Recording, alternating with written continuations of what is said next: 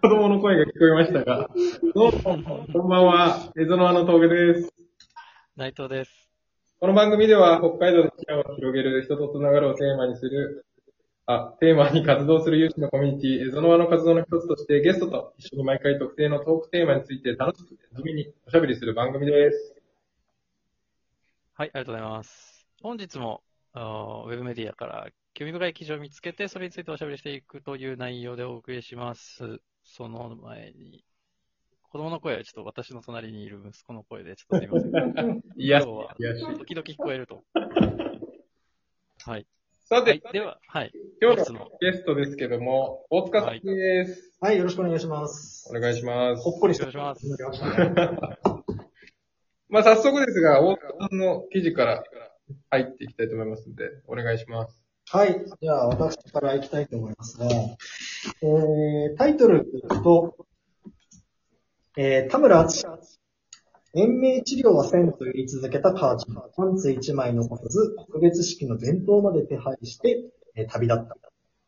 という記事でございます。あの、これまで多分このラジオで言ってきたのって、いわゆるちょっとビジネス系の、まあ、内容だったりとか、そういうのがちょっと多いのかなと思うんですけれども、この本何かというと、まあ、皆さんご存知の、ね、タレントロンドンブーツ1号2号の田村敦が、今年2021年5月に刊行した、母ちゃんとフラ夫婦という本、えー今近い本ですね。それについてのインタビュー記事となっております。これは昨年、えー72歳で亡くなった敦さんのお母さん、邦子さんとの、まあ、思い出を書いた、そんなエッセイについての内容でございます。えー、田村敦さんはですね、慶応の大学院、メディアデザイン科の修士論文、まあ、修士に大学院に入ったんですけど、その論文についても一部掲載されているものでございます。で、これどういう話かというと、まあ、ちょっと抜粋してお話をすると、お母さん、邦子さんがですね、論文の敦さんが20歳を超えた頃から、毎年、あの、これから大事な話をするけど、自分に何かあっても、延命治療はしないでと言っていたと。で、当時、敦さんが20歳の頃って、まだお母さん、邦子さんも40代で、まあ、敦さんまだまだ正直本気にしていなかった。いつ、まだ先の話でしょう。でもそれがやっぱり帰省するたびとかに毎年同じことをお母さんが言って、で、実際にその邦子さんが癌になるんですね。で、その時に、敦さんの頭にすぐ、あ、延命治療しないでって言ってたなっていうのが、まあ、分かった。まあ、だからやっぱりまあ、そういうね、あの、普段からその、ある意味死に方を考えておくっていうのも、まあ、大事なんだなっていうことをね、敦さんも感じたということですけれども。で、その中であったのが、あの、お母さんの邦子さんがですね、まあ、延命治療を拒んだんですけど、別に早く死にたいとかっていうことではなくて、まあ、誰でもいつかは死ぬ。まあ、それがね、生きている定めなので、だからこそ限られた時間を自分らしく暮らす、生きていくと決めただけなのかなというふうに書いておりました。で、タイトルにもある、あの、パンツ1枚残さず弁当まで手配して旅立ったって、これどういうことかというとですね、そのお母さんの邦子さんがすごい要するに自分の葬式に向けていろんな準備をしていたんですね、葬儀に向けて。まずはもう最上の見積もり取って申し込みしてたりとか、あと棺の種類も決めてたとか、あと告別式の仕出し弁当のランクは竹とかね、松竹梅の竹でも決めてたとか。あと、あの、棺に入れるお花の代わりに家族写真入れてほしいと葬儀の会社に頼んで、もう500枚ポチ袋に写真を印刷して入れておいて、それをもう棺に入れてもらうように決めていたとか。えー、あとはまあ納骨堂も買っていたとかですね、もう家の写真これでっていうのをもう、えー、がになる前からまあ決めていたというような、えーお話が、まあ、エッセイなので、ね、書いてあるというところでしたと。で、その中で特にちょっと厚さんの言葉で、まあ、印象に残ったのが、死に方って生き方なんですよ、というものがありました。で、今日はですね、別になんか死とか、まあ、親とかね、家族とか、そんな話を別に締めっぽくするつもりはまあなくてですね、あの、まあ、普段、まあ、何を心がけて、まあ、生きてますかみたいな話がちょっとできれば面白いのかなと思ってます。まあ、なんかね、せっかく今日ここ、そう、死という、まあ、ワードが出ているので、まあ、前向きな意味で、まあ、どうやって死んでいきたいですかというかね、死ぬ時になんかどう思ってたいですかっていうのは、なんかお二人、まあ、それぞれあるんじゃないかなと思ってちょっとこれを、あの、選んでみました。実際これ記事だけでも結構ちょっとやっぱ感動する、あの、5分ぐらいで読めるんですけれど、ちょっとグッとくる内容で、これは本も実際に読んでみたいなと今思ってはいるんですけれども、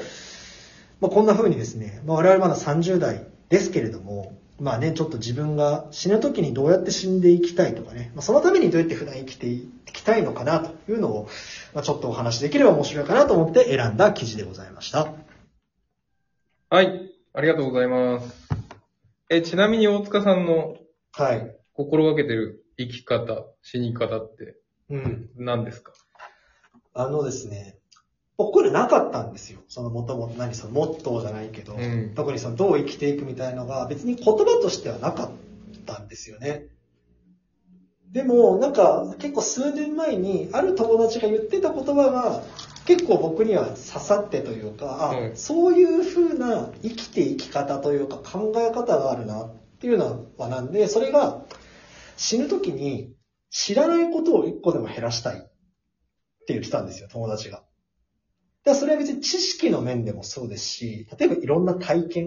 うん例えばだけどわかんないです。スカイダイビングをしたことがあるのとしたことがないのだったらしたことがあるっていう経験をしてたいとか。まあ、それ別にスキューバでも何でもいいと思うんですよね。別に犯罪じゃなかったら、あの、ちょっとやんちゃなこともそうかもしれないし、なんか美味しいもの食べるとかもそうかもしれないし、やっぱり知らないものを一個でも減らしていきたいっ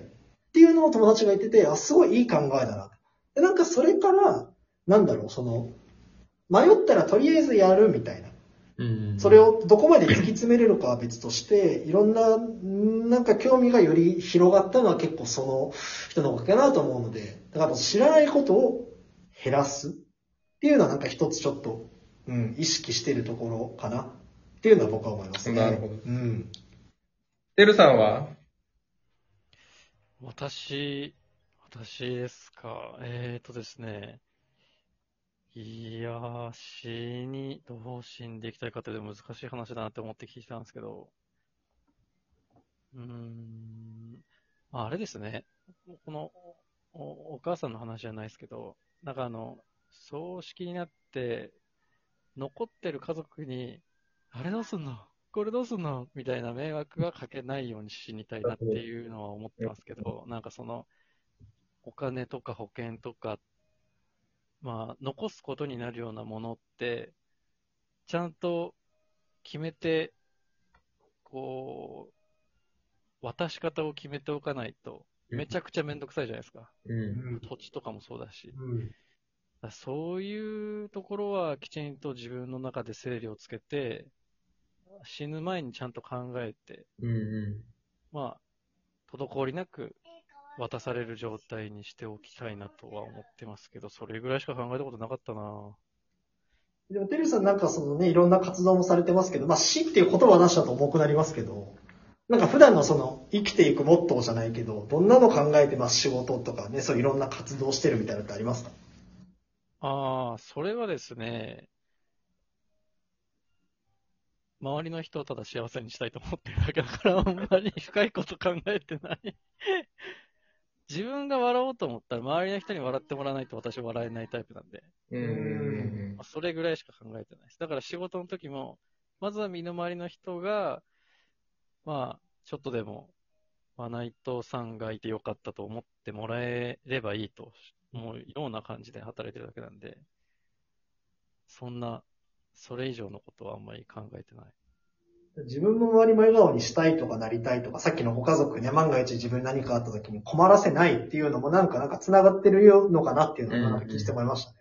あなるほど。解説ありがとうございます。いえいえ。まあご家族ね、お子さんもいらっしゃいますけど、同じく峠さんもどうですか？ご家族もね、いるってなった時に。どう生きてるとか、どう死んでいきたいみたいな。生き方は、そもそも座右の銘が今死んでも後悔しない 自分であれっていう座右の銘なんで。座右の目に死が入ってるから。そうそう。だから、まあ、さっきの死ぬ前に知らないこと一つでも減らしたいに似てるんですけど、やっとけばよかったなって思いたくないんですよ。後悔って永遠に終わらないんで、うんやりたいなと思ったら全部やる。だから、やらないって決めたものは、まあ、かなりの理由がない限りは、やる？うん。方向で生きてはいますよね。なるほど。でも確かに、ユッキーさんは、やるって決めたら、やり始めるまでもう時間がかからないですもんね。うん。もう0秒スタートみたいな、なんて言ったらいいかな。でも、うん。そこはね、後悔を絶対したくないから。でも、いつ死ぬかわかんないじゃないですか。うん。交通事故でも何でも。ね今日この帰りに死ぬかもしれないですよね。だから、その、悩ん、やるかやらないかで悩みたくないんですよね。うんなので、やりたいことだったら、もうとにかく走ってみる。で、今日、見つけたんですけど、自分の生きがいってなんだろうなってずっと最近考えてたんですけど、いや発見することだったんですよね。なんかあな何かを。何かを発見すること。うんなんかこう、それって本を読んで発見っていうよりも、身に起きてる体験の中で、あ、これってこうなのかもしれないとか、この分野の面白さってこうなのかもしれない、面白いっていう、発見をいかにできるかっていうのが、なんか今まで自分がやってきた趣味に共通して面白かったポイント。自分の中で発見っていうのが一番大事なんだなって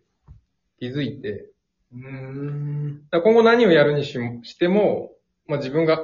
発見、ワクワクするようなポイントを見つけていければ、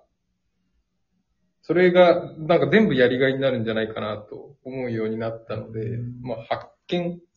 と、まあ、選択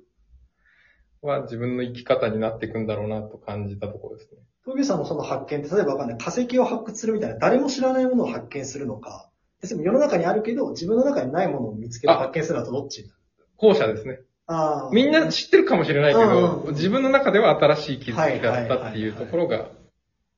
きなんだなっていう。すごいね。そんななんかタイムリーな発見っていうキーワードを 今日このために見つけてくれたかのようなね、ありがたいところですね。